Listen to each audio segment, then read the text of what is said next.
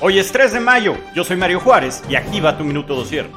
Por medio de un decreto, el gobierno de México busca reducir de 61 a 50 las llegadas y salidas por hora del aeropuerto Benito Juárez en la Ciudad de México. Esto para que puedan operar más vuelos desde el nuevo aeropuerto Felipe Ángeles.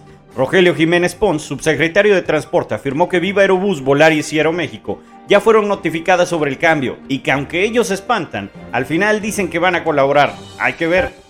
El diputado local Roberto Chapula Mora fue asesinado a balazos afuera de su domicilio en la ciudad de Colima, Colima. Reportes indican que un vehículo se le emparejó afuera de su domicilio en el centro de esta ciudad y abrieron fuego. La persona que lo acompañaba fue herida de gravedad.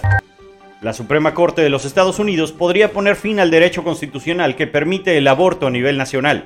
Esto de acuerdo con un borrador filtrado donde se recoge la opinión de los nueve jueces y consideran que este derecho debería ser abolido.